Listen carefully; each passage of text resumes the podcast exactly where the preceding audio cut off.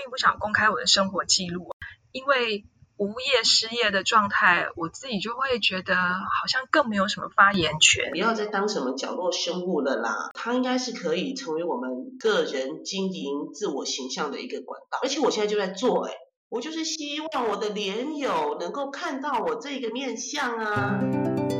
中场休息，找回人生主导权。线接通喽，请讲话。喂喂，同学在吗？Hello，嗨嗨，听得到听得到。嗨呀，这么久没有你的消息，我要赶快给我来关心你一下啊！到底还在不在嘛？啊，怎么这么好啦？有啦，我当然都在，而且我都在注意你的动态啊，我只是没有发文而已。我正要说了，你干嘛都不发文，害得我都不知道你在干什么，还得再打电话来跟你慰问一下。人间有温情哦，真是感动。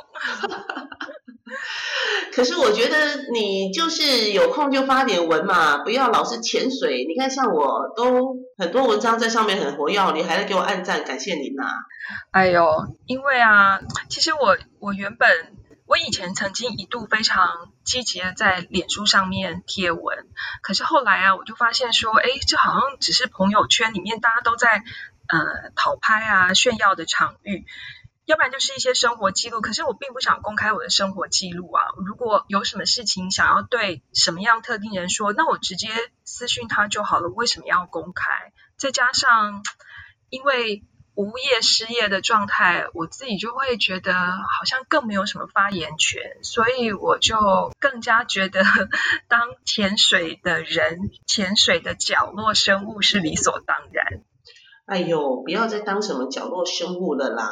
其实如果照你这样子讲的话，好像失业的人就一定要消失的很彻底一样。但是我觉得应该要有别种不同的思维才对呀。像你说发脸书都在淘拍，都在炫耀，其实那只是其中的一个部分呐。我不这么觉得，它是一定都那个方向。像我就对于发这个自媒哦，我想过哎，我我觉得我自己有一个想法，它应该是可以成为我们个人经营自我形象的一个管道，而且我现在就在做哎。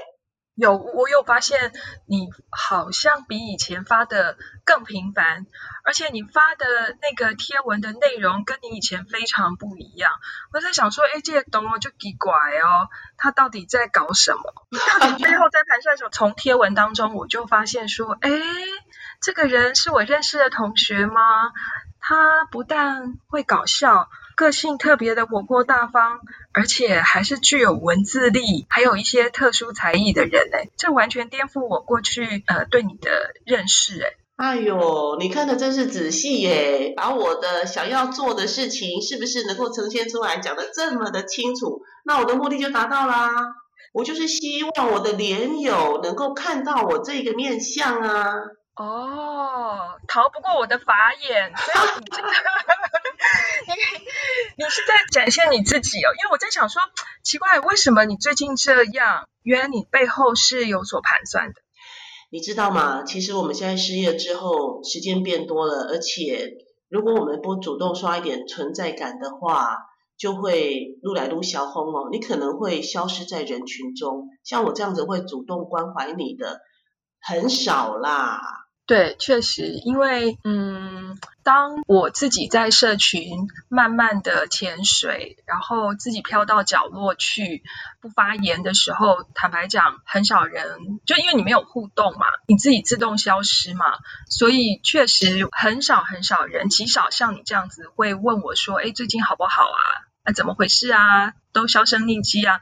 极少极少数。所以啊，其实我们应该要主动出击。现在有这个。数位网络我觉得蛮好的，就是把它当成经营自己形象的一个管道。我跟你讲哦，其实啊，你如果观察我脸书的贴文，呃，观察的这么清晰的话，我就直接跟你说，其实我是在做一个实验。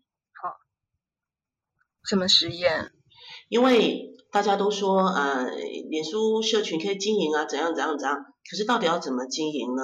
除了讨拍啊、炫耀之外，能不能够增进个人专业的形象，然后以至于让这个专业形象能带来工作机会呢？这个是我想做的，所以我就开始来盘点我的脸书好友，因为我不是完全我不是设公开嘛，所以这些朋友原则上都是我认识的人，至少有一面之缘，我知道他是谁，他也知道我是谁。有一部分是我的亲朋好友，有一部分是我之前的同学，那当然还有一大部分就是我工作以来在各个场合认识的朋友、同业、客户等等的这些社会资源。我自己的联友也差不多是这样子的结构。你也是嘛，对不对？所以啊，这对啊，我也是。应该不需要潜水啊，你如果出现，大家看见你另外一面，应该会很高兴。像我就是这个样子啊。我就开始嗯写一些比较有文案力的东西，有共鸣哎，会来给我按赞哎，那真的还会在下面留言，那有留言有互动就有交流啊，我就开始有活力起来了。同时啊，如果比较熟的朋友，他会跟我说，哎，没想到你有这样子的一个文字能力哦。我说对呀对呀，而且我现在很有空，如果有需要的话，小妹可以效劳。那够熟的朋友，他其实正要想，他正要找人来做他这个部分的事情，就直接交给你就好啦。你看，这不是工作机会来了吗？哦，换句话说，除了呃透过贴文被看见之外，你还可以建立跟朋友之间更紧密的连接，甚至还可以发展成合作机会。真的有合作机会吗？比较要好的伙伴，他就会直接信任度比较高的，直接说，哎，不然。这些事情你帮我做了啦，我就会说好啊好啊。当然我们的积极度要表现出来。还有一些就是其实过去没那么熟，也是你的脸书好友嘛，那他就会现在按赞啊，或是留言简单的互动。然后我们有时候会在其他公开的场合碰到，这个啊就变成谈资，变成一个话题。他会说，哎，没想到你的文案力还那么好哎。我说对呀，是不是有机会让小妹服务一下？先喝个茶吧，喝茶交流一下嘛。因为没那么熟，所以我们要增进彼此的情谊呀。哎，这是很不错的，就让我想到之前台商圈常常讲的一句话，叫做“有交流就有机会”。我跟你讲哦，还真的有机会把这种线上的资源转到线下，先交流，先吃饭，然后活络一下感情，同时介绍自己，因为他可能没那么认识你。虽然是有一面之缘，哎，可是借由这样子的互动，拉近彼此的关系，然后我就可以服务他的机会啦。嗯。有道理。过去我在当部门主管挑选人才的时候，我会特别针对那些具有潜力的人，我会特别去看看他们的 Facebook 或是 Instagram，去看看说，哎，呃，在履历之外，这些人他的真实性格到底是什么样子的，是不是适合更进一步的长期合作？是啊，你看你都会。在过去工作的时候，去参考他们的自媒是怎么运作的，可见我们现在如果透过自媒来建立我们自己的形象，也是会有人啊比较合适的，跟我们气息相投的，会接近我们呐。你这样潜水不行啦，他会撸来撸小红嘞。对啦，好像好像是这样子诶。不能因为现在的中场休息而自己退出社交圈。嗯嗯，好，确实好像是这样。不过，像你是有意识的、策略性的在社群上面贴文，增加自己的能见度，所以你贴文就不是随便乱发了。对，其实我是先盘点一下我的专业能力，还有我觉得这些专业能力比较会吸引人的地方。往那个方向去贴文，像我刚前面提到的文案能力，在过去的工作场合里面，我比较没有机会展现出来。但我为了要扩大别人对我的专长印象，所以我特别着重在这个地方。况且文案力呢，是自媒体里面一个很讨喜的被看到的能力，所以它是如果我们能够在自媒里面展现这种文案力。哎，对于那些还在职场的朋友们看到了，他会觉得说啊，是不是说你这个文案方面的想法可以也来跟我们交流一下？那这样子我们就得到一个工作机会了，而且你跟他外界有联系，不要觉得是一个小小的互动而已，他可能可以建立一个比较长期的关系，而且他如果觉得，哎，你真的很赞的话，还帮你介绍，哎，嗯，那你会贴情绪性的东西吗？这个其实酌量啦，情绪性东西，我们人总有情绪嘛。不过实在话说，如果那么真实的去展现情绪的话，我觉得应该展现在好朋友的面前。但是这个社群媒体，它其实你看哦，它的关系有好多层，有最紧密那一层，还有比较不认识的普普之交，比较疏远的，对，泛泛之交那一层，像那一种的，那。怎么可能全部都展现真实的情绪呢？不如把它拿来展现专长，展现出你想要让人家看到的那一面。